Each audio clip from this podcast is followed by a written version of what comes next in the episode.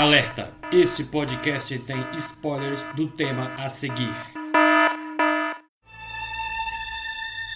Você está ouvindo o Coffee Cast, o seu podcast com muita opinião e pouco embasamento. Não quer entrar e tomar uma xícara de café?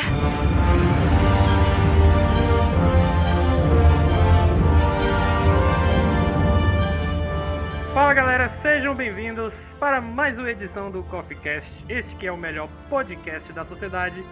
E hoje eu reuni aqui três amiguinhos para falarmos sobre universos da cultura pop. Tem tantos por aí espalhados que a gente tanto gosta e ama de paixão. A gente vai falar um pouco de cada um deles aqui dividido em três tópicos, que é do, dos universos de fantasia, né, o medieval, é, não necessariamente fantasia tem que ser Senhor dos Anéis, tal. O Harry Potter também pode estar na lista, Star Wars, assim, tem elementos fantásticos. É, o segundo tópico seria de cyberpunks e o terceiro de terror. Mas por acaso a gente largar, aí a culpa é de quem largou. aí a culpa é de quem largou.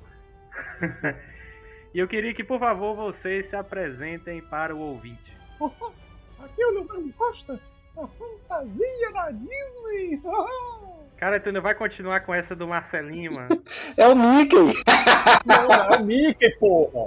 Léo. Caraca, Davi! Se tinha uma chance da Disney patrocinar esse cast, já morreu. Perdemos aqui a oportunidade. O Léo foi lá e fez um mechan e o Davi perdeu a chance. Levantei e o cara ficou. Ah. O Coffee Cast não vai fazer parte do MCU. não será uma franquia da, da Disney. Doido para ser comprado pela Disney. Que ele ainda foi remasterizado no ano 2000, que virou Fantasia 2000. Esse filme tinha uma continuação, né? O Fantasia 2.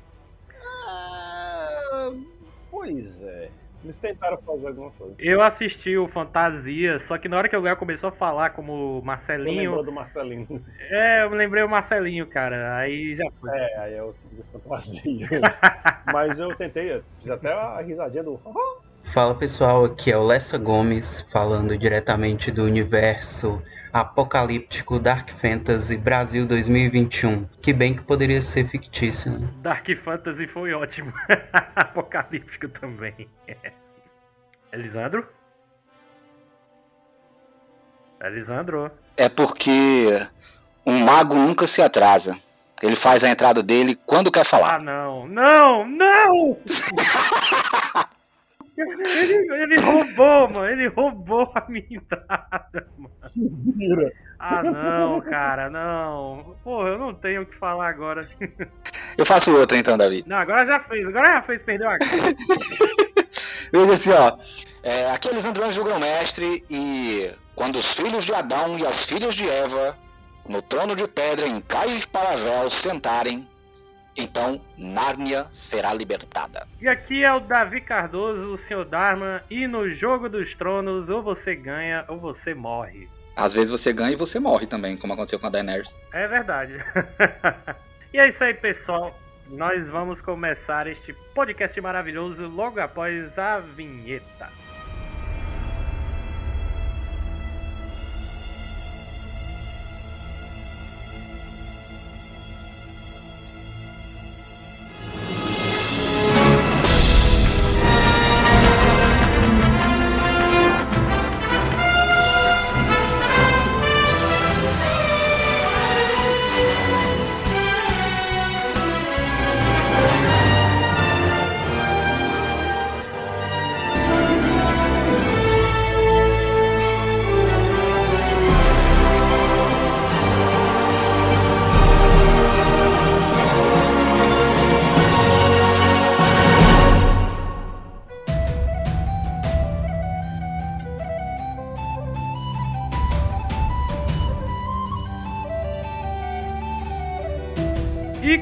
Começando o primeiro bloco aqui do CoffeeCast 91 de Universos da Cultura Pop, eu vou puxar aqui o primeiro tópico que são de universos fantásticos, né, barra medievais. Mas antes eu queria dar uma explicação do que seria esses universos fantásticos, né?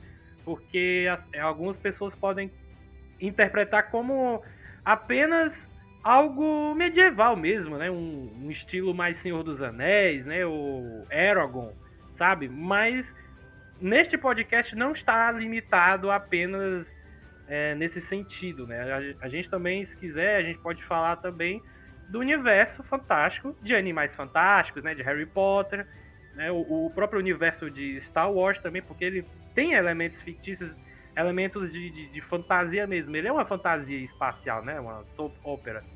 Então, é, eu tô falando mais nesse, nesse sentido, né? Desse conceito. Mas, por acaso o Elisandro, o Lessa ou o Léo tiver algum outro exemplo fora é, esses que eu citei, mas que também se encaixem é, no conceito fantástico, também vale a pena é, de mencionar aqui. E eu queria puxar logo pro nosso querido Elisandro aqui, o nosso grão-mestre. Dê-nos o primeiro exemplo de um universo que você gosta bastante pra gente comentar aqui sobre ele. Se, se, e se é um lugar muito bom, muito merda de viver. É, cara, assim, me pega muito, Davi, é, desprevenido. Assim, desprevenido não, mas acho muito inglório, sabe? Porque de todos os, os universos que a gente vai falar aqui, esses universos fictícios, né, eu acho que os universos fantásticos são aqueles que mais. aqueles com quem eu mais tenho proximidade, né? Os que eu mais gosto também, os que eu mais sinto à vontade, os que eu mais tenho referências. Então escolher um é doloroso demais, sabe?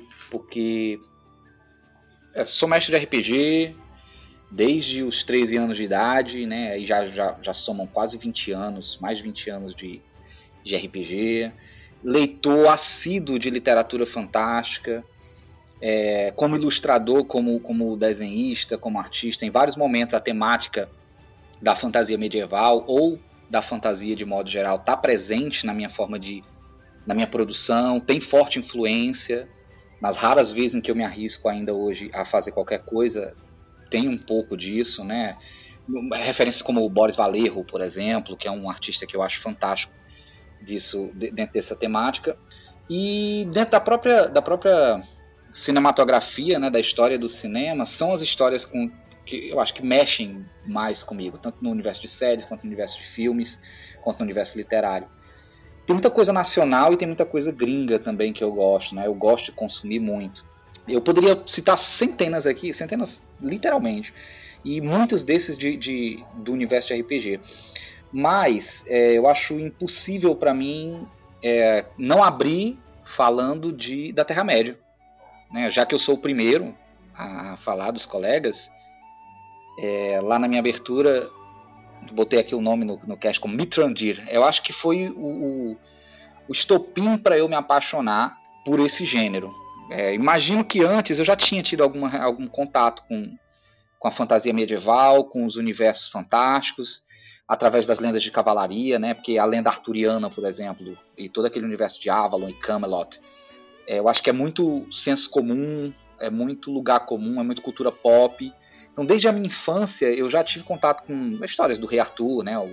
A própria Disney tinha um, um filme. Acho que a Disney tem muitos universos que, que, que tocam é, nessa coisa da fantasia mesmo, né? Acho que todas as princesas Disney, de certa forma, elas estão ali, no, com, elas são principalmente contos de fada, mas acho que os contos de fadas eles dialogam muito facilmente com a fantasia e a fantasia medieval especificamente. Ali, se você for ver a história da, da Rapunzel, se você for ver a história da Bela Adormecida, né, que tem até o rolê lá de, de uma dungeon, né, de um, de, de um príncipe, de um herói que vai salvar um, uma, uma princesa, deixando de lado todo, toda a coisa da donzela em perigo, toda essa discussão, é, que é até de certa forma patriarcal, mas na minha infância, né, o Caverna do Dragão é um clássico, acho que todo mundo assistiu na infância a Caverna do Dragão. Eu assisti a Caverna do Dragão antes de saber até da existência do universo de Dungeons and Dragons, antes mesmo de saber, da existência da Terra-média. Eu comecei a jogar RPG ali por volta dos 13 anos de idade, com o cenário de Arton, né, jogando Tormenta RPG, com manual 3DT, aí os jogadores de RPG que são ouvintes do CoffeeCast talvez vão, vão reconhecer. E na, na, minha adolescência, final da infância, início da adolescência, a fantasia tomou muito esse espaço. Era, era o momento de reunir meus amigos para poder socializar, para poder exercitar a imaginação, exercitar a criatividade, para fazer atividades coletivas, grupais e principalmente para viver aventuras, para ser heróis, né? A gente tinha os desafios e a gente tinha a, a, possibilidade de sermos heróis das nossas histórias, de fazermos o bem, de mudarmos o mundo. E isso é muito potente quando a gente está falando de crianças e adolescentes da periferia, que era o meu caso, por exemplo.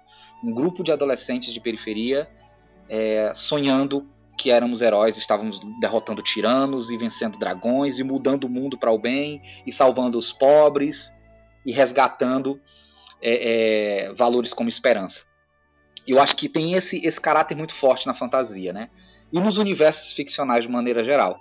Porém, ali por volta de 2000 e 2002, mais ou menos, eu adquiri. Eu, eu assisti O Senhor dos Anéis, o filme, eu, foi o meu primeiro contato. E a Terra-média me arrebatou. Eu já era um jogador de RPG, eu já era viciado nessa temática, conhecia toda, toda, toda aquela mitologia, né? De elfos, de trolls, de druidas, de rangers, é, de dragões, e, e, tudo aquilo, anões, nada disso era novo para mim. Só que ver isso transposto para a tela no filme do Senhor dos Anéis, no filme do Peter Jackson, foi um, um, uma catarse. É, a Terra-média é extremamente cativante.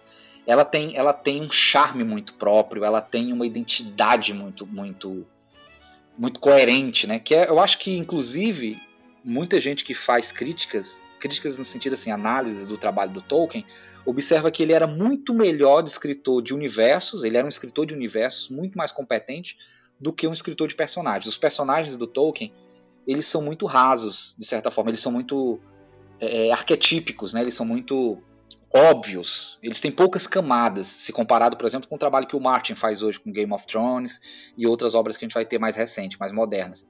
Mas o Tolkien, enquanto é, escritor de universos, ele é genial, genial. Eu não conheço nenhum universo, seja em qualquer tipo, seja do cyberpunk, seja do terror, seja fantasia, mais rico, mais coerente e maior do que a Terra-média. Então eu começo, eu abro com a Terra-média. Depois que eu assisti o filme, eu li os três livros, assim, de forma fanática. Eu li O Senhor dos Anéis, suas mais de 1.500 páginas, em 13 dias. Assim, eu literalmente devorei o livro. E acho que a maior paixão, e quem leu O Senhor dos Anéis, quem assistiu teve essa sensação, óbvio, porque é um universo muito rico. Mas quem leu O Senhor dos Anéis é outra experiência. Acho que o Lessa leu, né, Lessa? Li, li sim, li sim. Não sei se o Léo também leu, se o Davi leu. Vai falar, Davi? Tá com a mãozinha levantada? Não, é porque eu queria dizer que você estava falando aí do, do Tolkien, né? De que os personagens dele são personagens vazios. Eu não sei. Não é vazio. Não, raso, raso, desculpa. Se personagens rasos.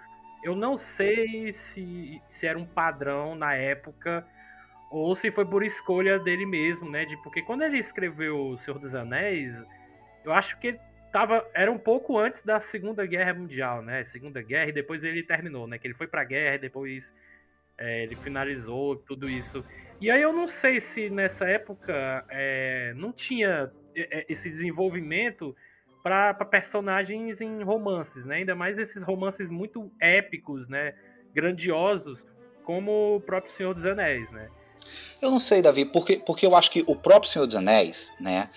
Ele é bom, eu acho legal que você trouxe essa questão, é, porque assim a, a literatura ela, ela já vivia de, de, de personagens densos, profundos, né? Com muitas camadas, com desenvolvimentos psicológicos é, com grande densidade de carga emocional há muito tempo. Né? Você pega, se você pega qualquer livro, por exemplo, da Jane Austen, né, Orgulho e Preconceito, por exemplo, você pega um Mr. Darcy na vida, e é um personagem riquíssimo, né? E, e eu acho, se eu não me engano, ele é de, do, do século XIX, 1800 alguma coisa ali o livro foi escrito.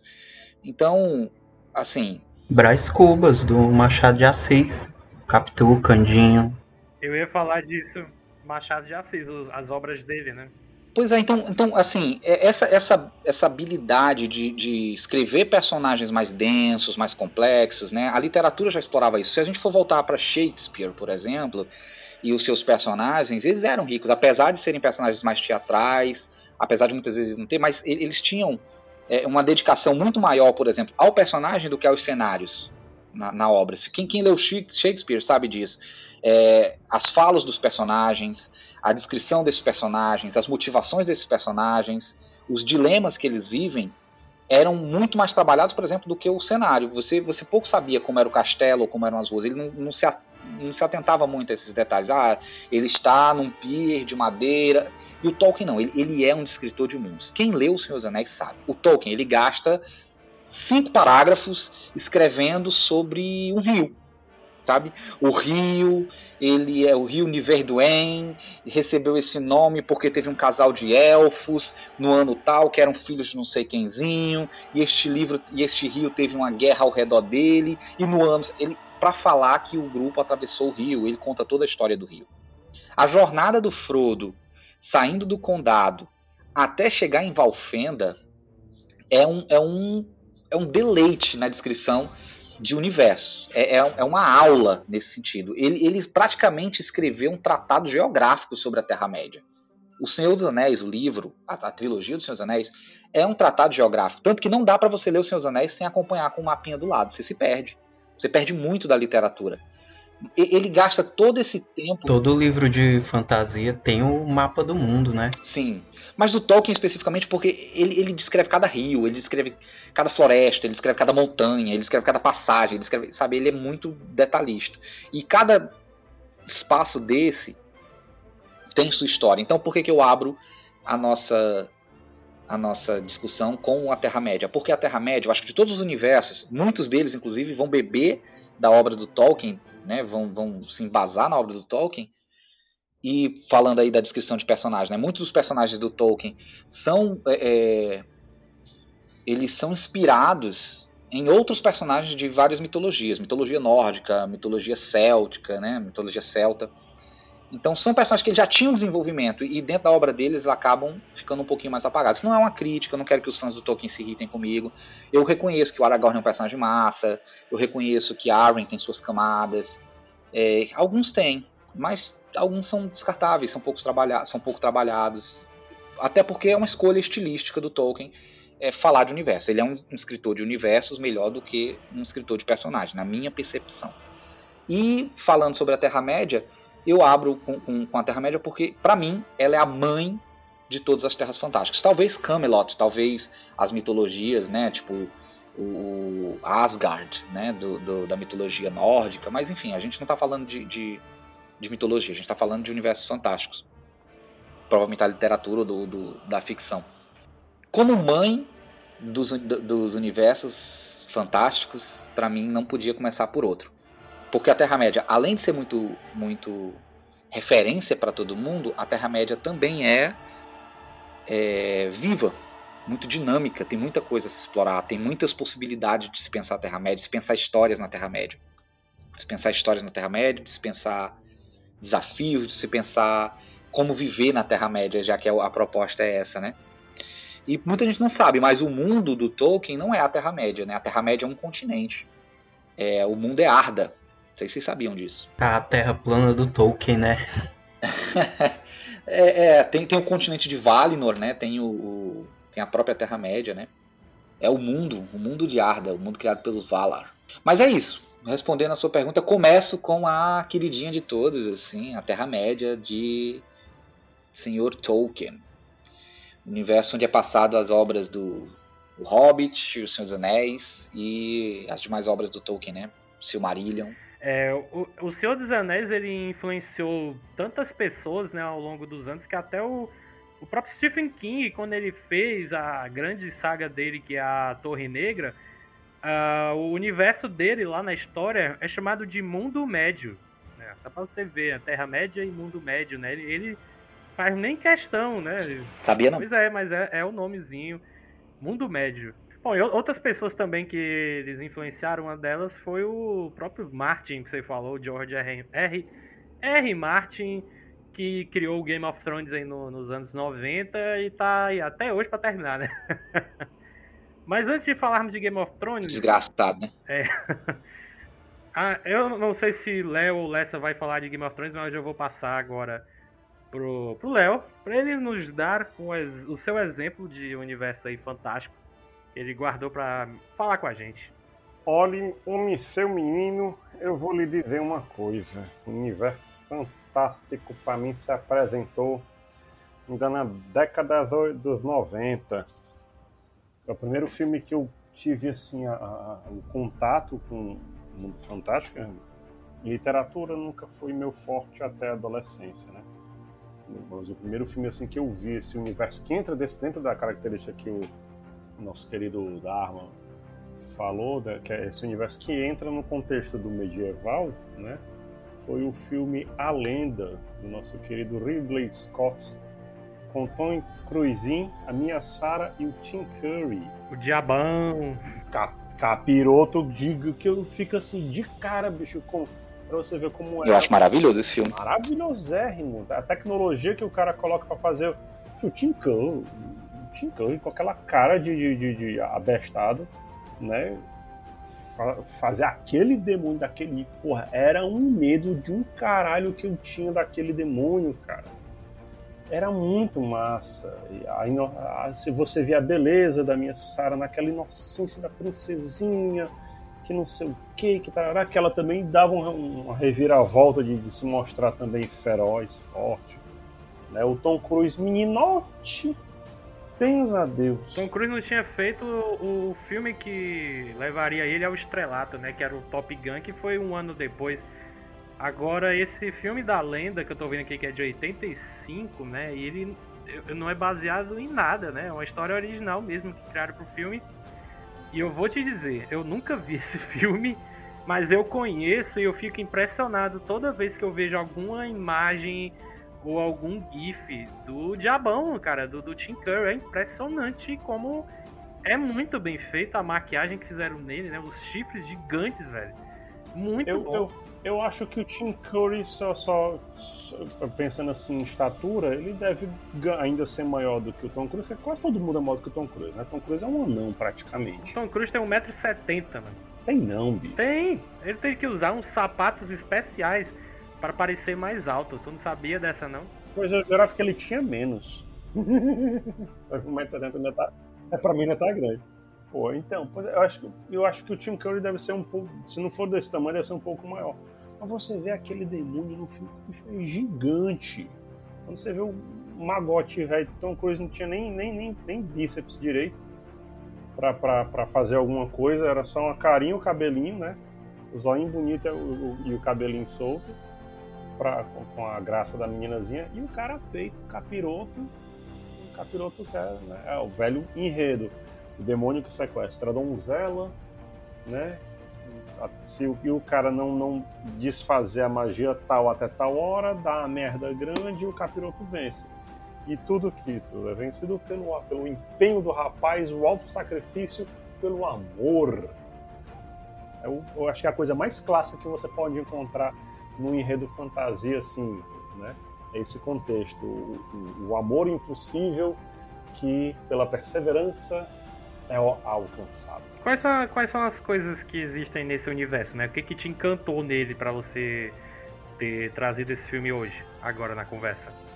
Os, os tipos, então, inicialmente é, é, é, esse, esse contexto, né, esse enredo do, do, da coisa do herói, ele não deixa de ter a jornada do herói, né? Eu gosto sempre de citar como um bom é, artista do teatro, ele tem a jornada do herói em todos os processos, o chamado, a negação, a aceitação, enfrentamento todo, todo o parará. É, é, mas os personagens fantásticos em si. Primeiro você tem o, bandido da história, né, o Senhor das Trevas, que é um demônio, uma lapada de chifre medonha, patazona chibata, que vai ser enfrentada por um magote velho. Porra, acho que hoje eu sou mais gordo do que ele era nessa época. Tenho mais corpo do que ele teria naquela época. Então, porra, né? Então, todo no processo. E, e tem a coisa do, dos personagens né, fictícios de fantasia clássico, com unicórnio, fada, os, os anões, né?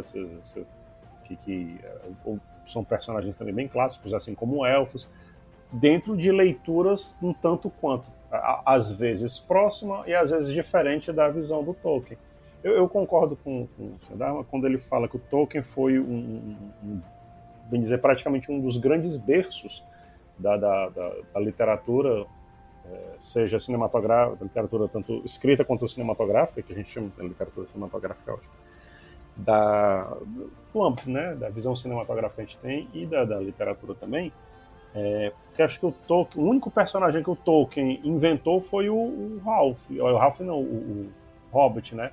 Que aí quando foi pro jogo de RPG, eles mudaram para Ralph, né? Que é meio alguma coisa. todos os outros personagens já eram existentes da, da, da mitologia, elfos, orcs, goblins, demônios, isso e aquilo. É, e aí você encontra. É, o cara teve uma visão muito. Eu admiro muito, porque ele, ele era um linguista, se não me engano, historiador linguista. E o cara criou um alfabeto e tudo mais. E não tem como qualquer outra literatura não beber da, desse universo do Senhor dos Anéis. Não tem, não tem. Não era um tem. filólogo, né? Era um, é, um filólogo. Daí você, aí você tira né, algumas visões parecidas, alguns goblins parecidos, até, até diga-se de passagem, lembrando, passando o, parte do filme aqui na cabeça, alguns goblins que, que aparecem no filme né, são bem parecidos com os, do, os que nós vimos no Senhor dos Anéis, os orcs do Senhor dos Anéis. É, é, mas o elfo já é completamente diferente. Até tava vendo aqui a foto atual do, do meninozinho que fez o elfo. Bens a Deus, ele era me melhor quando ele era novinho. O menino tá feio, puta que pariu. Aí você. Não, tá, tá louco, bicho. O cara que tá com a cara assim, ele tá. Na foto que tem aqui no, no Adora Cinema, no site do Adora Cinema, ele tá parecendo o, o, o Gollum. Está feio. Caralho.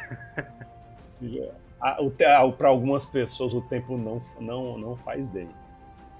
Pois é, o que me trouxe é justamente todo o processo, a jornada para poder ele salvar a Lily, né, que é a princesinha dele, que acho que é, se torna um amor, né, acho que também não tinha muita escolha na época, é, é, que era o processo, né, acho que é uma visão também até dantesca, né, uma coisa meio divina comédia, ele vai até o inferno, né, ele tá do céu, ele vai até o inferno para para poder encontrá-la e salvá-la das garras do demônio do Senhor das Trevas. É o famoso Escuridão, o nome do personagem aqui, né? Mas todo mundo chama ele de, de Diabão da Lenda.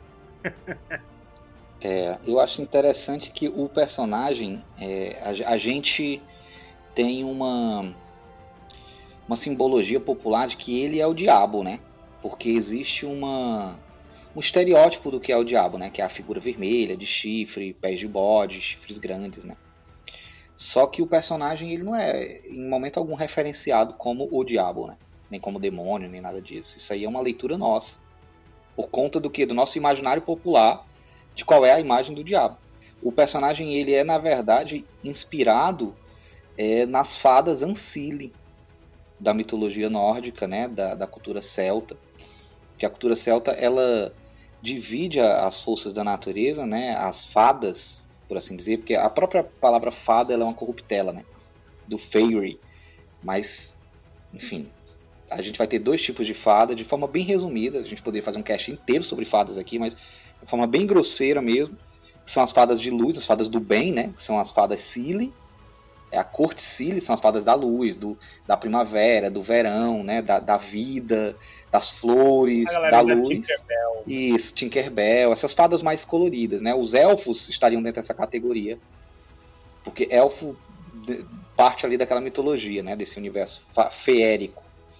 E as fadas Ancile, que seriam as fadas do inverno, que seriam as fadas da natureza, né, da morte.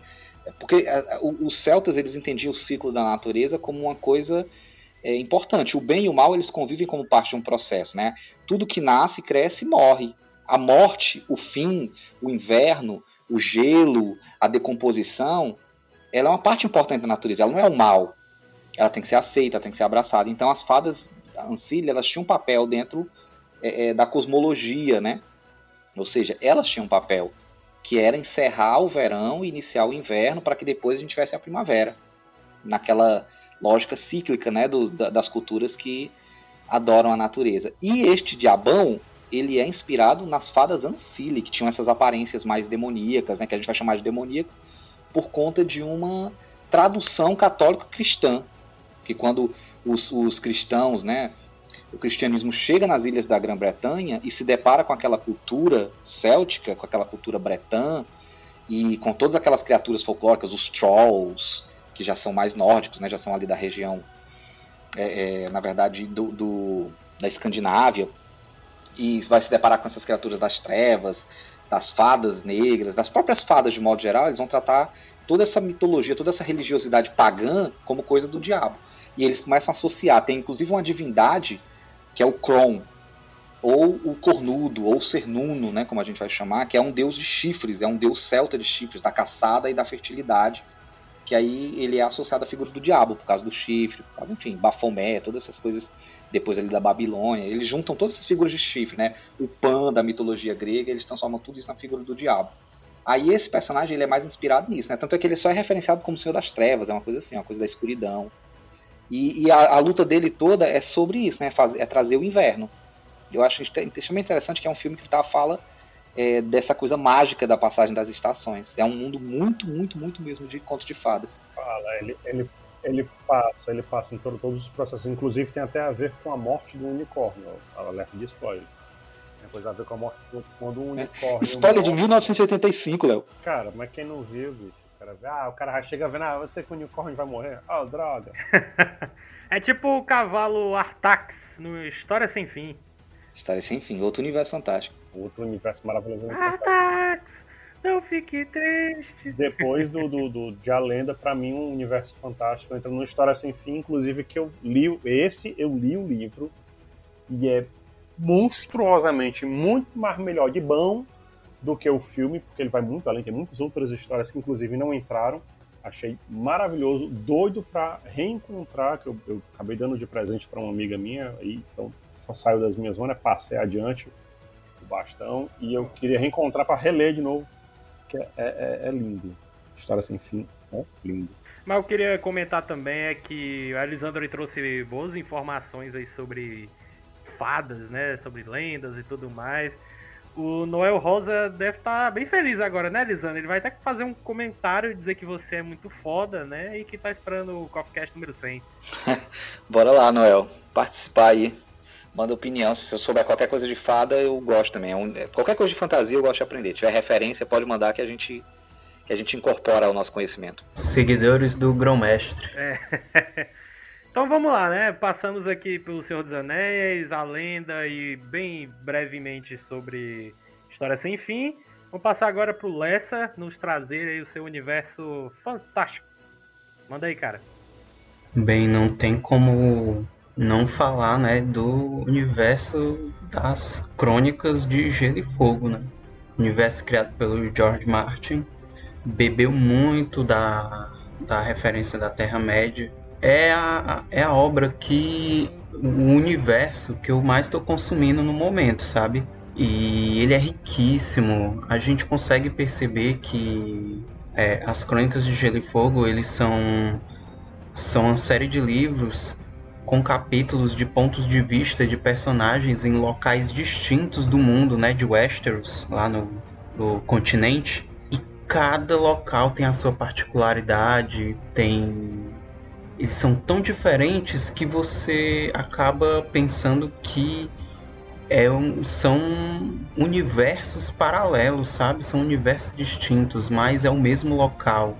Ele consegue na escrita dele empregar é, um estilo literário diferente para cada personagem, sabe? A gente tem o Jon Snow, que é uma coisa mais aventura, meio fantástica, o Bran, que é uma coisa mais místico, mais um pouco sombrio, mas tem uma pegada infantil, sabe? O Tyrion, que é uma coisa mais política. É, a força maior está no, estão nos diálogos. Só que tudo isso, cara, é dentro do mesmo universo, sabe? Game of, e, e, as Crônicas de Gelo e Fogo, ele é um universo que está sempre em expansão, né? Ele está tá sempre o George Martin, ele tá sempre criando publicações, é a própria série, né, ela também tá ajudou nessa questão de expandir porque as línguas, as línguas do Track, é, Valeriano, elas foram desenvolvidas durante a série, né? Eles, a HBO contratou linguistas e isso foi, isso foi muito importante para a questão toda do, do desenvolvimento do universo que ele estava criando. E as inspirações para construir esse universo foram várias, né? Ele se utilizou de várias da mescla de várias culturas é, cultura celta, cultura mongol, né, para criar os dothrakis, persa. É, tem uma parte do universo que é a, as cidades escravistas com as três pirâmides, uma clara alusão ao Egito Antigo. Né? E os próprios valerianos, que são. que a gente arremete já ao, ao o próprio Império Romano, né? Escravidão e toda a questão linguística que ele cria referente ao Alto Valeriano é, são as variações do latim. Né? A gente consegue perceber é, essas referências, né? Tipo, o, sempre a criação de mundos é, eles vão ter referências do mundo real, né? Isso acontece com várias obras.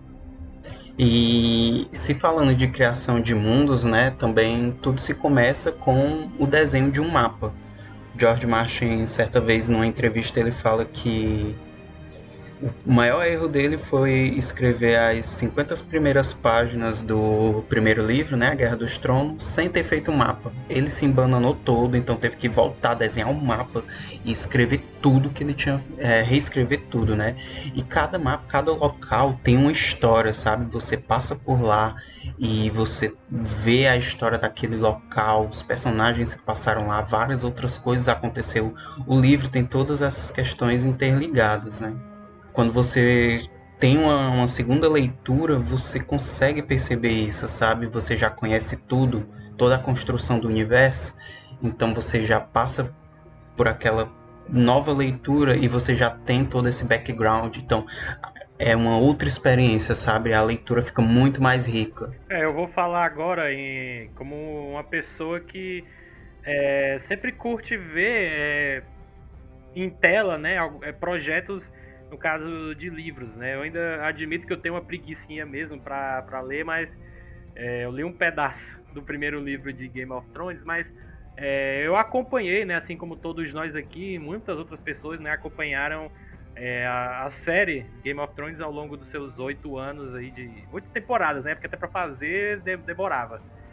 E o, os livros, né? Eles já eram conhecidos, assim como o do Senhor dos Anéis era bastante conhecido e quando no caso do Seus Anéis, foi pro cinema, fez um sucesso estrondoso, né? Que até rendeu uma segunda trilogia com o Hobbit.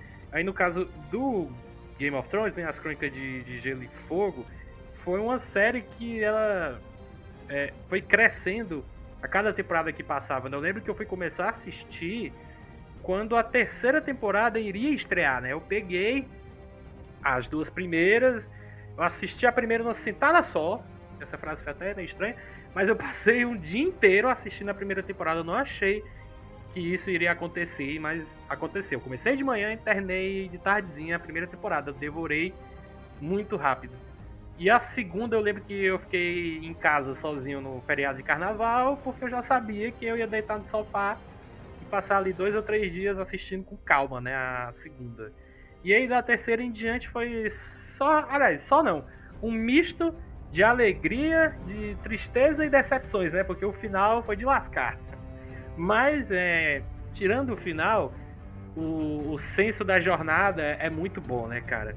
Porque a gente, a gente atravessou ali diversos mundos, não, mas diversos lugares, né? Diversos, é, diversas culturas distintas, né?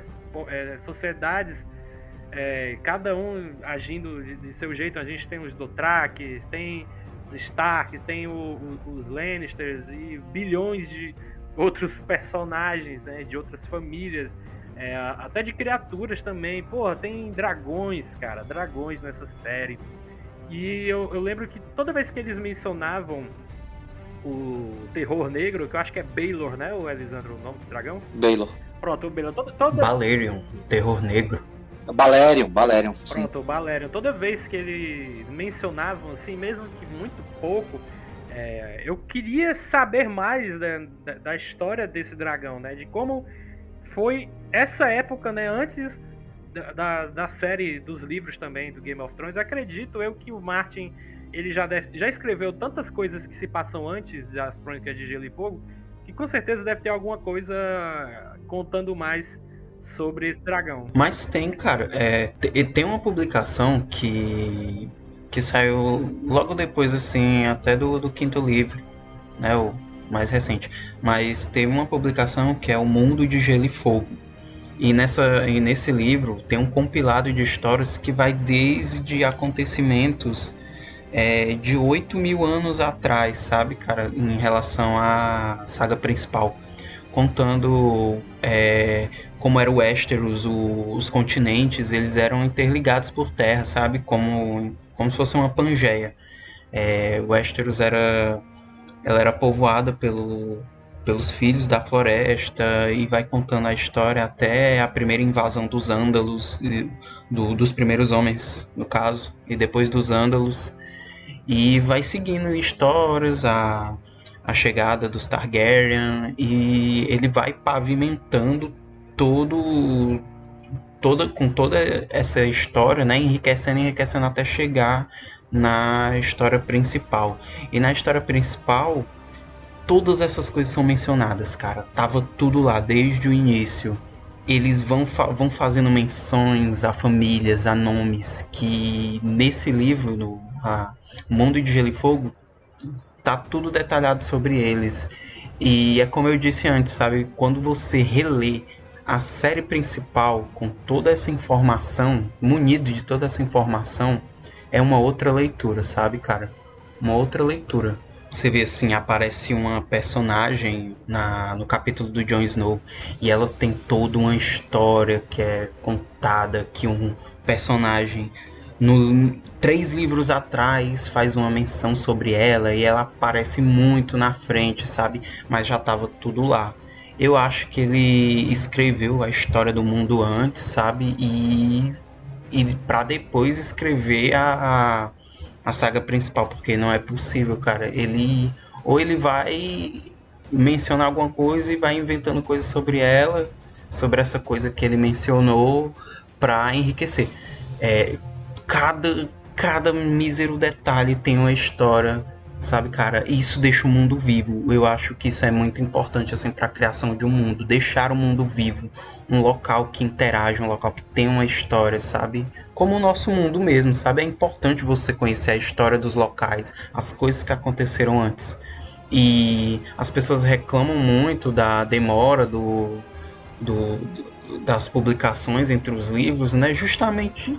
Mas é justamente por isso, sabe? É por isso que é tão potente é, as Crônicas de Gelo e Fogo, ela, eles, o, o, a, a, o diferencial são essas nuances, sabe, cara? Informações minuciosas ali, sabe? É, é um deleite pro, para esse tipo de leitor, sabe? Que tá querendo pegar todas as informações possíveis, sabe? Munido de todo esse background que ele vai lançando também. É, eu acho que é muito importante. E também, né, sejamos justos, a obra ter todas essas nuances de informações e tal, é, ele tá fazendo isso já há mais de 20 anos, né? Então, claro que ele tem a ajuda, sabe? Ele tem dois mega fãs dele, que são o, os criadores do, do, que escreveram O Mundo de Gelo e Fogo, né? São dois suecos, o Hélio Garcia e a Lisa Thompson, né? São dois suecos. Eles sempre estão, quando o Martin ele tem alguma dúvida, assim, ele recorre a, a, essas duas pessoas, né? Eles são muito fãs, eles sabem de tudo o que o que acontece, todas as informações, para evitar certas incoerências, né? Teve um episódio é, relacionado a isso no primeiro livro. Ele Martin menciona os olhos do Robert Baratheon como azul, como verdes. E mais para frente, ele faz uma nova menção à cor dos olhos como azuis. Então, para evitar esse tipo de coisa, ele recorre a esses fãs, né? Esses fãs profissionais. É, até porque o George Martin aí tá, eu acho que desde 2011, né, que ele tá prometendo entregar mais dois livros para encerrar toda as Crônicas de Gelo e Fogo, né? Mas até agora nada de sair o sexto livro. Mas e ele até mandou se fuder aquelas pessoas que é, apressavam ele, né? Bora, cara, termine isso aí, pelo amor de Deus, senão tu vai morrer, né? Porque parece que ele tem problema de saúde, né? E aí as pessoas têm medo que ele é, venha a falecer antes de terminar, né? E é um medo real, assim, óbvio, né? Mas ele até se isolou, né? Eu disse que ia se isolar, não sei aonde, numa cabana aí para terminar. E aí coincidiu até com a pandemia, né? Aí agora o cara não tem desculpa para terminar. Mas ao mesmo tempo, às vezes sai alguma notícia de que ele está envolvido com novas séries aí que vão, vão sair, né? Principalmente é, House, of the Dra House of Dragon, que vai sair em 2022. A gente está bem esperançoso que saiam coisas boas dela e, e, que o final também seja bom, né? Pelo menos isso. Arizona quer falar alguma coisa aí? que foi, cara? Não, não. Eu ia só comentar que na pandemia não é uma garantia que a pessoa vai produzir mais, não. Pelo contrário, vivendo aqui experiência própria, tendo que escrever um TCC, e acho que na pandemia eu tô escrevendo é menos. Não, sim, eu entendo, eu entendo. Mas no caso o cara tá ganhando dinheiro, né, cara? Cara, é muito complicado. Os fãs, é, a fanbase ficar cobrando esse tipo de coisa por, do autor, sabe? É, às vezes são pessoas, sabe, cara? A gente não sabe é, qual é o processo criativo, como é o processo criativo deles. Claramente a gente sabe como é o do, Mar, do Martin, né? É uma coisa extremamente minuciosa, então eu acredito que isso leve tempo para ser desenvolvido. Ele também precisa de ajuda mas é muito chato o, os fãs ficarem com essa cobrança, sabe, cara? Eu realmente eu não me importo. Contanto que ele mantém a qualidade, ele pode demorar o tempo que quiser. E a gente teve um, um exemplo bem triste, né? Recentemente agora, com a morte do mangaka Kentaro Miura, né? E, e ele já era duramente criticado pelos fãs pela demora de entrega dos capítulos, sabe, cara? O Berserk, ele. O mangá Berserk, né? O mangá dele foi. Começou em 1989. Então ele escreve até, até recentemente, né? Antes de morrer. E o mangá sofreu longas pausas. E os, o, o, os fãs, cara, eram extremamente truculentos nos comentários, sabe? E a gente agora vendo a consequência disso tudo aí, ver o, porquê dele demorar tanto para produzir um capítulo, né, cara? Ele acabou é, isso acabou se concluindo de uma maneira bem trágica. E outra coisa, né? O cara nem assim, falando, o cara nem terminou de morrer, os fãs já ficaram é, comentando, né? E o final? Como é que vai ser? Ele morreu e o final? Vai, como é que vai continuar o mangá? Cara, o, o cara morreu, acabou, sabe? Às vezes ele tem um plano B, alguma coisa assim, mas por muita falta de respeito, sabe? Pois é, cara, eu lembro que quando eu fui num tour da Leia, que tava tendo um tour da Leia, aí passou aqui por Fortaleza, no caso foi o Afonso Solano, é, foi até uma conversa que tava ele, o PH Santos, eu, eu, acho que tinha outra pessoa, eu não lembro. Eu fui nesse dia, até tirei foto com, com os dois, assim. É, inclusive o Afonso Solano, ele tem o seu próprio universo fantástico aí, que é do Espadachim de Carvão, né? Que se passa ali em Kurgala. É, eu recomendo para quem nunca leu, é, são dois livros bons de, de, se você, de você adentrar num novo universo. Agora, eu já adianto que ele vai ser confuso no começo. É porque é do mesmo jeito do Senhor dos Anéis, né? Do Game of Thrones. Você vai entrar de primeira, né? Numa história nova. Você não vai entender algumas coisas que o autor tá explicando para você, né? Mas é bom, é legal. Ele disse que vai sair o terceiro esse ano ainda, porque estão dizendo até que ele é o, ele é o Martin brasileiro, porque tá demorando para terminar o terceiro também. Mas voltando lá no, no Martin, aliás, na história do Tour da Lei, eu acho que o Afonso ele até falou nesse dia, isso já tem uns anos. Não lembro quando foi, se é 2017, 18. Ele realmente falou que tinham pessoas que ajudam o Martin, né? É, nessa questão da, da coesão, também da coerência. Realmente isso é verdade, não é inventado não, viu, ouvintes? O, o Martin realmente precisa dessa ajuda, porque senão o cabra não, não dá conta de fazer tudo isso sozinho, não. Eu imagino mesmo é, por que, que tá demorando tanto. Eu compreendo esse lado do George, sabe? Tem muita gente que reclama. Eu sei que algumas pessoas vão na zoeira, né? Eu acredito que o Alisandro seja uma dessas. Mas tem muita gente que, que tá pressionando o cara a terminar logo. Ah, se eu tivesse parado de escrever roteiro de episódios da série, ou de, de ter escrito outros livros que se passam no mesmo universo, se eu tivesse focado 100% no, no, no sexto e no sétimo livro, não tava demorando tanto assim. Mas aí é questão da escolha dele, né? Se ele tá fazendo devagar, é porque ele quer que saia, que saia uma coisa boa. Não quer que saia qualquer coisa como foi o final da série, entendeu? Não, mas aí, aí no caso eu acredito que a editora toma conta e seleciona, obviamente ainda mais sendo um mangá, e eles trabalham muito com essa responsabilidade, né, e fiéis às, às histórias e tudo mais, acredito que eles devam dar com, a, a, nas mãos de alguém que possa dar uma continuidade sem de, destoar do que estava sendo. É, a galera também, realmente, quando a galera não perdoa, é um saco. Total. Fã, um bicho chato pra caralho. Quando, quando o cara não só aprecia, o cara enche o saco para que o negócio seja. Ah, é, é, é chato. É verdade, realmente eu vi isso aí. A não ser que ele tenha deixado com outras pessoas, né? É, como é que ele desejaria que a história acabasse, né? Eu, eu acredito que também o Martin tenha já dito isso, se caso acontecer alguma coisa com ele, né? É, eu, eu só queria citar assim que o povo também exagera, sabe? Porque as pessoas não parecem estar preocupadas com, com o bem-estar do, do, do, cara, sabe? O cara é um escritor, ah, eu amo a obra do cara, eu sou fã.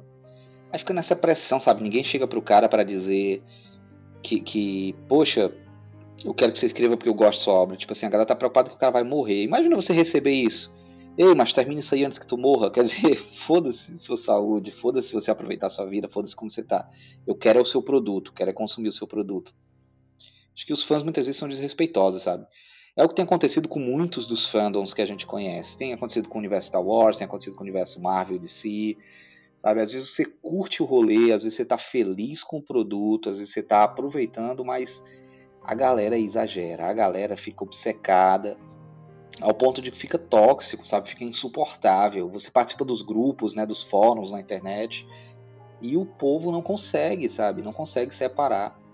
A gente gosta do Martin é pelo esmero com que ele escreve o trabalho. Eu acho que é, eu acho que a, a, as obras de Guerra dos Tronos, né, as Crônicas de Gelo e Fogo, são, são meu, meus livros de literatura fantástica favoritos.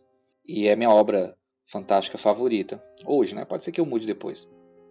Mas muito do fato de, de que eu gosto é porque o Martin ele tem uma forma muito própria de fazer, sabe? Enquanto outros universos se copiam muito, né? Enquanto você vê muitos elementos é, é, óbvios e clichês, assim, muitos bebendo do Tolkien e repetindo, né? Você vê Eragon, você vê Araluen, você vê tantos universos de RPG que são muito parecidos. E o Martin não, ele, ele cria uma mitologia própria, ele explora coisas novas, ele mostra outras óticas do mundo. Ele cria um mundo muito interessante, mas isso leva tempo. Eu acho que, tipo, todos os livros que ele escreveu foram demorados. Ele é um cara que ele tem um processo criativo demorado. Ele escreve, aí reescreve, aí não gosta, joga fora, escreve de novo. E no final das contas saem diálogos maravilhosos, como aquele, por exemplo, do julgamento do Tyrion. Aquilo é uma obra-prima. Aquilo é uma obra de arte o Tyrion lá falando com, com o Tywin durante o julgamento. Cenas icônicas, como a luta do Montanha e do, e do, e do, do Oberyn Martell, né, a víbora vermelha de Dorne, que tipo pega todo mundo desprevenido, o casamento vermelho. Gente, o cara é um gênio. O cara é um gênio. Só que a genialidade dele tem uma temporalidade e a galera não consegue entender. A galera quer que ele apresse.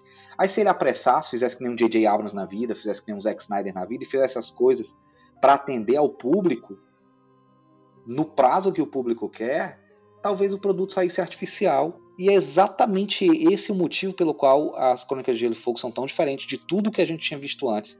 Porque ele não obedece um calendário comercial, ele segue o ritmo dele, ele segue o feeling dele, ele segue o que ele está sentindo para escrever. Eu acho que a obra-prima dele é essa. Eu acho que ele tem consciência de que está diante do legado dele, de quando ele partir é o que vai ficar, e ele precisa encerrar isso bem. E eu acho que ele precisa respeitar os processos de criação dele. Só que fã é foda, cara. A galera estraga o rolê. O cara talvez tenha perdido até o tesão de fazer a parada. Eu acho triste. Por mim, ele leva o tempo que for. Eu não queria que ele morresse sem concluir, né? Que nem aconteceu com Douglas Adams e o Guia do Mochileiro das Galáxias, que é trágico. Só que tem que respeitar, porque se o cara fizer isso de maneira artificial, fizer isso apressado, não vai sair um produto, vai soar, vai soar que nem o final da, da série, que foi feito apressado, foi feito para agradar o calendário da HBO, foi feito para agradar os fãs, não tinha livro para se embasar e a galera foi lá e, e, criou dentro da fórmula. Não sei se vocês sentiram, minha percepção é essa, mas o final de Game of Thrones na, nas séries foi assim, o que que o público gosta? Gosta de mortes espetaculares, gosta de cenas de ação, de diálogos. Aí pegaram uma fórmula como se fosse isso que fizesse Game of Thrones. Não, Game of Thrones popularizou por causa de mortes inesperadas. Então toda temporada tem que ter uma grande morte inesperada. E de repente ficou formulesco e ficou cansativo. Aí no final a gente pensava de cada vez coisas mais grandiosas para poder se impressionar. E Game of Thrones não era sobre se impressionar com coisas grandiosas, né? O, a destruição do septo de Baelor que faz a diferença. O que fazia diferença era diálogos como aquela que a Cersei teve com o Littlefinger explicando para ele o que é poder. Poder é poder. Ou então um diálogo simples do Tyrion, do Tyrion com o Varys, que virava meme e, e ficava a semana inteira rodando. É esses detalhes, essas nuances que faz a obra ser grande. Cenas grandiosas, bota na mão do Michael Bay que ele faz uma por semana. Então faz qualquer. É, porque originalmente, né, no, nos livros, é, uma morte, ela tinha consequências, sabe? E a história se seguia. Na série, eles só estavam querendo chocar mesmo. Né? Só pra um personagem. Vai morrer quem nunca morreu antes.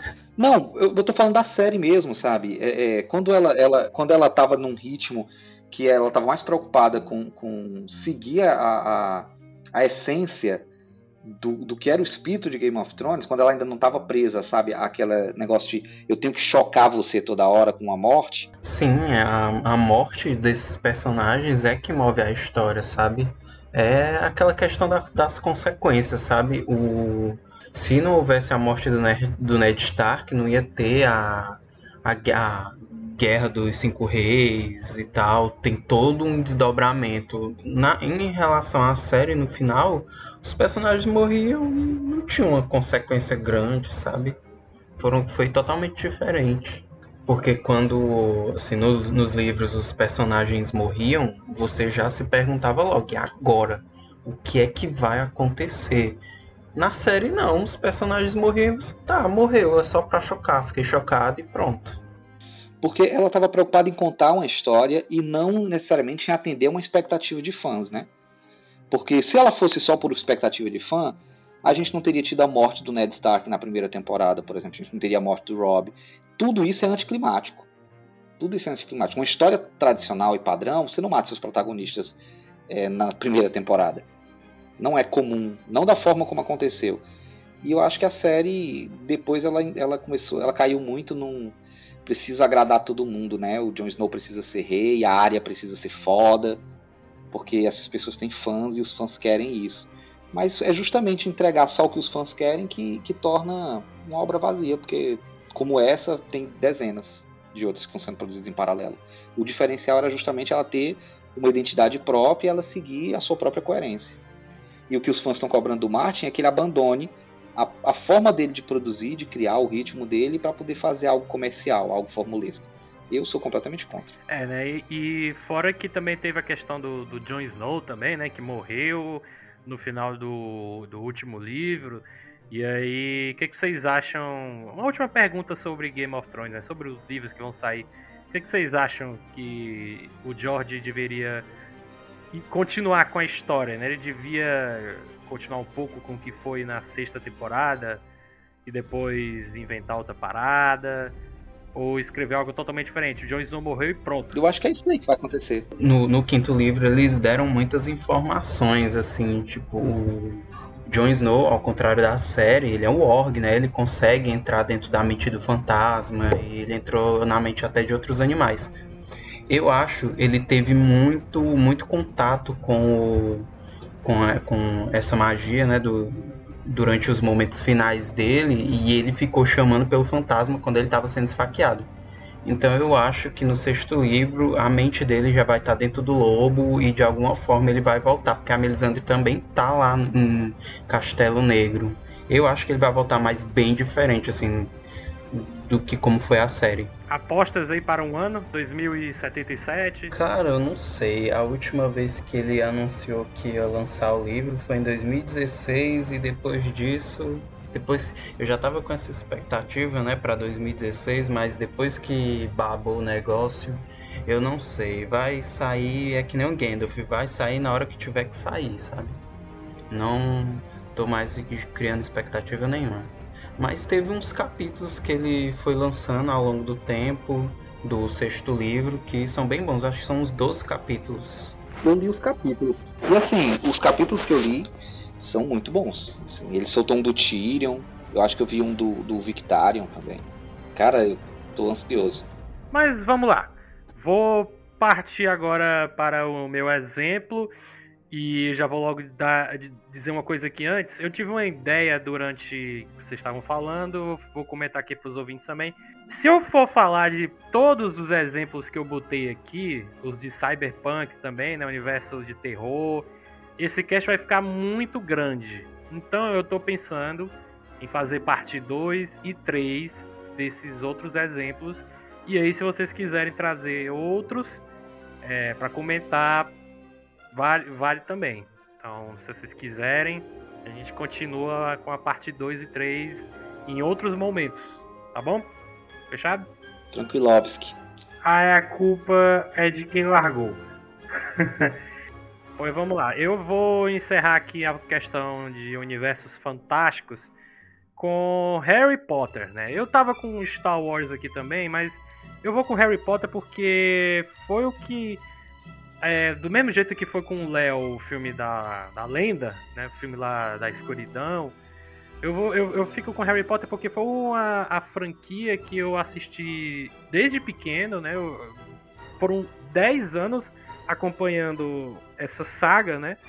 Mas o que é fascinante é todo o mundo criado, né? O, mundo de fantasia e bruxaria de, de Hogwarts, mas que não fica só em Hogwarts, né? Na questão, no, nos filmes do Animais Fantásticos, né, a gente também vê, principalmente ali no segundo filme, todo é, um mundo novo, né, uma cidade nova, uma cidade bruxa, vamos dizer assim.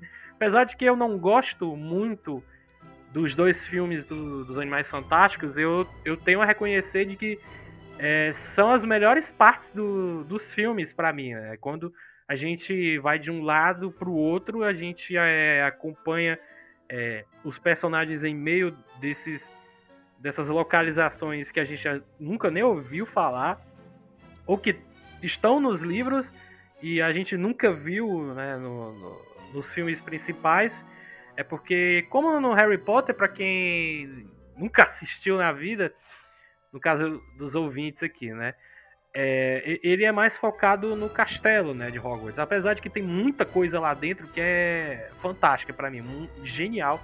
Por, como eu queria ter aquelas escadas que se mexem de um lado para o outro, né, que no máximo que a gente tem. no máximo que a eu, gente eu tem. Me, só falta cair, eu só falta cair na escada parada, mano. Não, aí é porque você tá velho. porque é o, é o terror do o pesadelo de todo que toda pessoa que tem labirintite. É verdade. Você tá, você tá no meio da escada, escada ah, mas pular você, pronto, acabou seu mundo. Não, sabe quem que ia gostar dessas escadas? Nazaré Tedesco. Ei, mas, mas tu se liga, Davi, que a J.K. Rowling inventou os stories, né? Que os jornais, os quadros são os stories, né? Eu ia falar disso agora, cara. Era o meu sonho. Era o meu sonho ver um, um jornal com as imagens, né, se mexendo mas nem precisa, a gente tem os GIFs hoje em dia, né? A gente tem isso. Fazendo o, o, o, o boomerang, né? Porque eles têm lá, eles fazem sempre o tempo, tempo todo o mesmo movimento, eles não ficam lá. É. Boomerang. Eles fazem o mesmo movimento o tempo todo. É um, é um boomerang mesmo, viu, Léo? Cara, é a parada do, dos quadros também que se mexem. É, eu sempre fiquei curioso em conhecer a, a, as histórias, né, tipo, de, de cada quadro que tem ali. Porque tem uns muito, muito bons, velho. Muito bons mesmo. É, além de, de toda a questão de feitiços, né, cara? É, o, o, próprio quadribol, um esporte que você pega uma vassoura, taca entre as pernas e sai voando para pegar um, uma bola, né? Pomo de ouro, né? É, é muito fantástico, muito fantástico. É, vocês querem falar alguma coisa sobre Harry Potter, o, o universo fantástico? Não, assim, no, no caso de Harry Potter, o diferencial dessa obra é você ver elementos de fantasia, fantástico, fantasia medieval, é, empregados num, num cenário atual, né? Assim, atual, eu falo moderno, né? Porque no, na história lá, a história do Harry se passa mais ou menos na, na década de 90, de 92 a 98. E é muito legal ver, sabe, é, ele, os bruxos vivendo simultaneamente com o mundo, o mundo dos trouxas, né, os humanos normais e toda, toda aquela aqueles objetos mágicos é, com aparência de objetos mundanos pra gente, né? Coisas triviais, é, coisas bem assim, bem criativas, sabe, da J.K. Rowling. E, e é isso, sabe? É um é um universo bem rico também, Harry Potter. Muito, muito inventivo. Então, eu, eu, eu tinha reassistido o Relíquias da Morte parte 1, mais ou menos ali o finalzinho, e o parte 2 inteiro. Assim, algumas semanas eu tava lá no apartamento da minha avó e tava passando lá na, na TV a cabo. E aí eu fiquei assistindo, puta merda, como eu adoro esse, esse, esse filme, principalmente o último, né? Ele é o meu favorito, assim. Mas se tem uma coisa que eu acho muito maneiro, que, que eu até falei pro meu irmão, assim, cara, eles precisam expandir mais essa história de Harry Potter, mas eu não sei se pra frente. Porque, tipo, eu, aí eu dei o um exemplo para ele, né, pro meu irmão, de Star Wars, que ele foi seguir com a franquia, né, com a trilogia sequel, e não deu muito certo, né, apesar de ter algumas histórias do universo expandido que são bem melhores, né. E aí eu falei para ele, Bruno, o que, que, que tu acha que eles deviam seguir em frente com Harry Potter, né, a franquia? O que, que eles iriam criar agora, né? Qual seria a nova ameaça? Devia seguir com o Harry, Rony e Hermione adultos com os filhos e tal, porque tem aquela parada do criança amaldiçoada, mas grande parte dos fãs não gosta, né, da história. E aí eu pensei, não, acho que para trás realmente seria melhor. É, é... Fã chato, fã chato, como eu falei antes. É, muito, muitos fãs chatos, então. e aí eu, eu falei para ele, cara, eu acho que realmente a solução seria ir para trás, né? Vai ter um jogo que vai sair ainda. Que, que, na, que na, verdade é o que está acontecendo com Animais Fantásticos. Você está jogando tudo pra antes do Voldemort, uma, um, um, um, uma ameaça né, Grindelwald é antes do Voldemort, tá? ou seja, você tem já... até aquele filme feito por fãs do Voldemort. Tem, eu vi, né, tá eu vi, YouTube, muito bom. Contando a história dele, dele se tornando o Lorde das Trevas, né? Eles pegaram, eles pegaram todo o material que tem no quinto livro sobre a história do Voldemort, né, o, o background do personagem e transformaram num filme muito bom, sabe, muito bem feito. Pois, pois me manda depois, velho, porque eu conheço, eu sabia que saiu, mas eu não, não assisti ainda.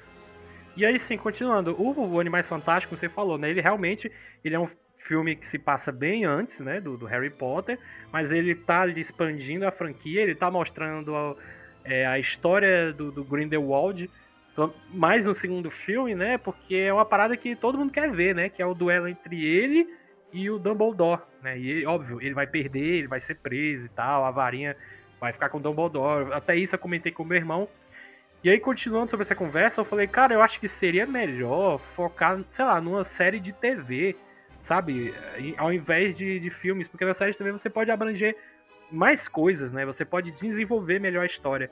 É, eu ia falar de um jogo, antes aí que alguém sem querer me interrompeu, mas vai ter um jogo, eu acho que é Hogwarts Legacy o nome, não tô relembrando agora.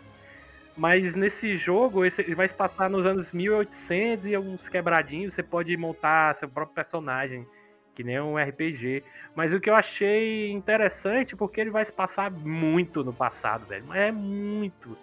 E aí eu fico curioso para saber como é que é e tal as pro, pro, os próprios fantasmas, né? Tem a, eu, eu falei, né? Eu tava revendo o Relíquias da Morte parte 2 e aí ele tem que pegar um Horcrux. E para pegar ela, ele tinha que falar com a fantasma da. Caralho, qual é o nome da mulher, velho? Eu esqueci agora. Ah, o, diadema, o diadema perdido lá, que ele tinha que ir atrás, né? E aí seria muito legal a gente conhecer as histórias de alguns desses fantasmas, né? Eu, eu pra, eu, eu, por mim, eu fico muito interessado se alguém quisesse contar, pelo menos em algum conto, assim. Porque são personagens que eles estão ali, passeando pelo castelo, mas às vezes você não, não, sabe de nada dele. É só um cara que viveu no mundo bruxo e morreu e virou um fantasma, sabe?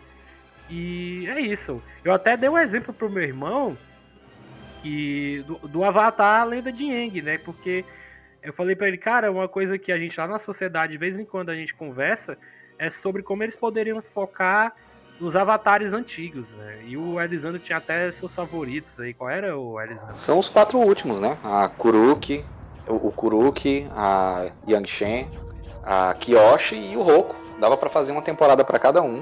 Fazer os quatro livros, né? Quatro temporadas. Livro 1, um, sei lá, livro 1, um, água. Aí Avatar Kuruki. Livro 2, terra. Aí Avatar Kiyoshi. E assim por diante, com a Yang Shen e o Roku.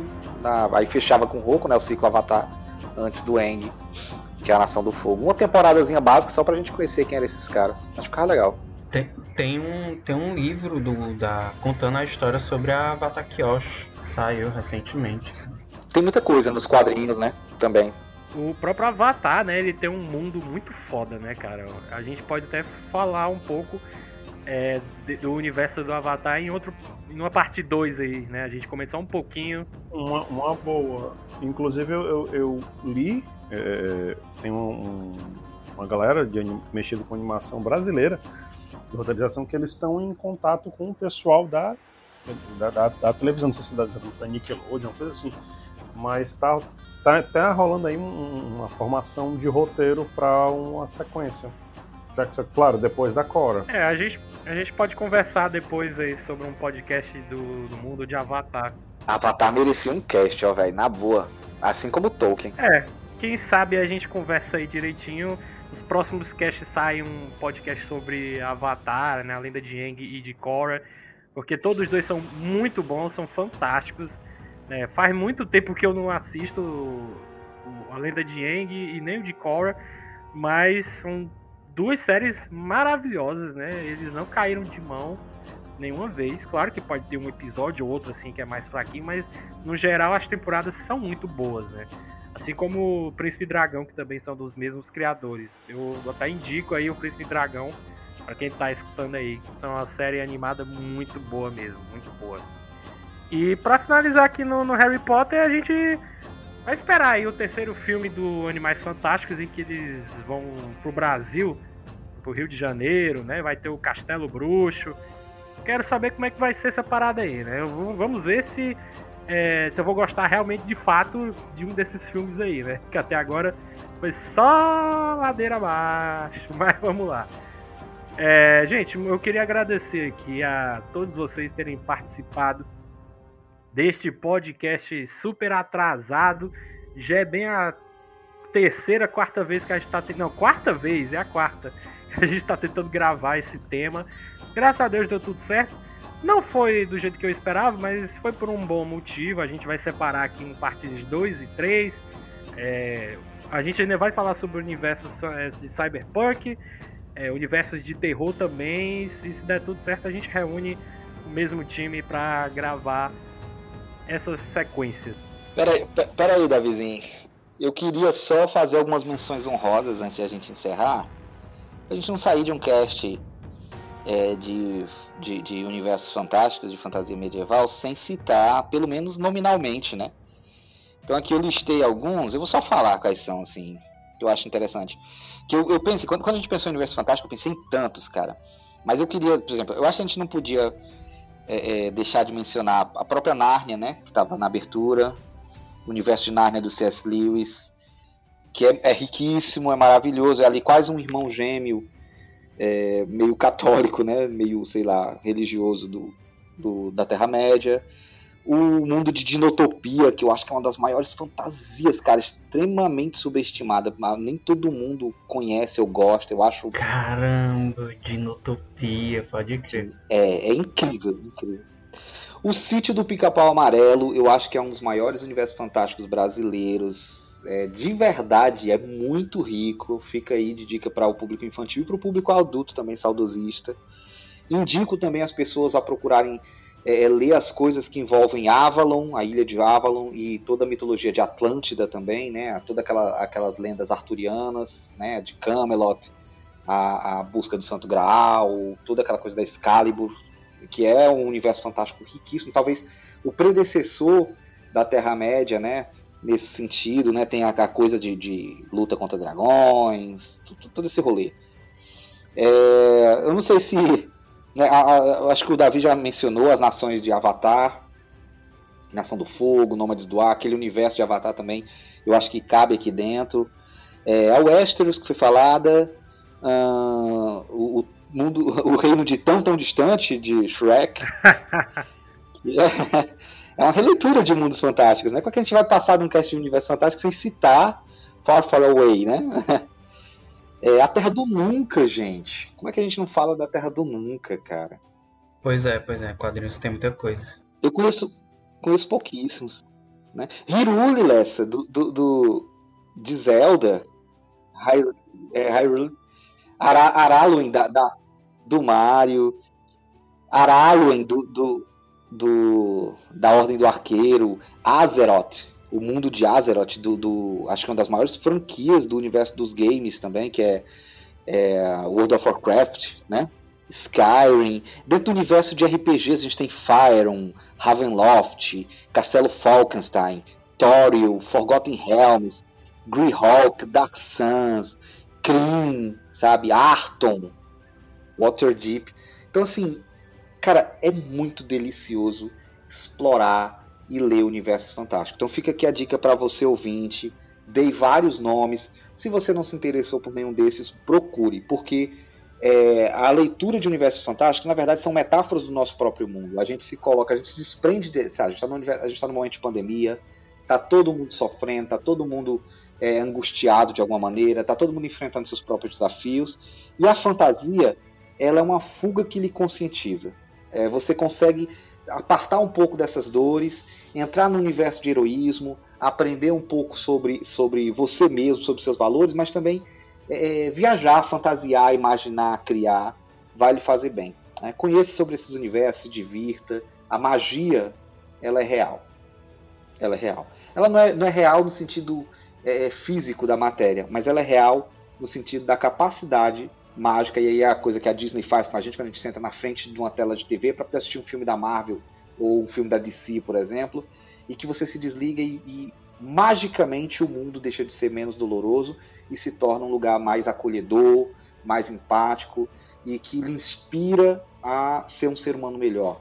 Eu acho que a fantasia ela tem esse poder. Ela é uma metáfora do mundo real, mas ela também é um veículo para que a gente possa alimentar as esperanças e continuar acreditando.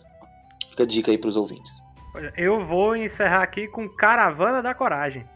Caraca, o Davi então é uma perseguição com este, com este universo. Não, mas é, se você pegar dentro do contexto, ele mistura fantasia futurista e medieval de um jeito que. Putz, grilo. É verdade. É, a era iboriana, a era iboriana do Conan. Sim, caralho, eu ia falar, só que aí tu mencionou as, a crônica do arqueiro lá. Que era outro que eu ia falar. Todas as, as histórias do Bernard Cornwell, né? Você podia colocar aqui também, né? Ah, e também os, o universo do, dos mangás, né? Animes. É, cada mangá criado é um ecossistema diferente. One Piece, universo riquíssimo. Cada ilha, cada ilha é uma coisa distinta da outra, tanto socialmente quanto a fauna, flora, os animais é uma coisa riquíssima tem toda uma questão política envolvendo todas as ilhas, Hunter x Hunter, é, Dragon Ball, são universos, são universos riquíssimos. E é isso aí, galera. Eu espero que vocês tenham gostado do programa. Vai ter sim uma parte 2, 3, quem sabe uma 4, né? A gente ainda vai falar dos mundos de cyberpunk, de terror. Se vocês quiserem que a gente fale mais ainda sobre eles, inclusive os universos fantásticos, manda um comentário pra gente no Instagram, no Facebook, onde vocês quiserem. E é isso, galera. Tchau, tchau. E até o próximo programa. Valeu!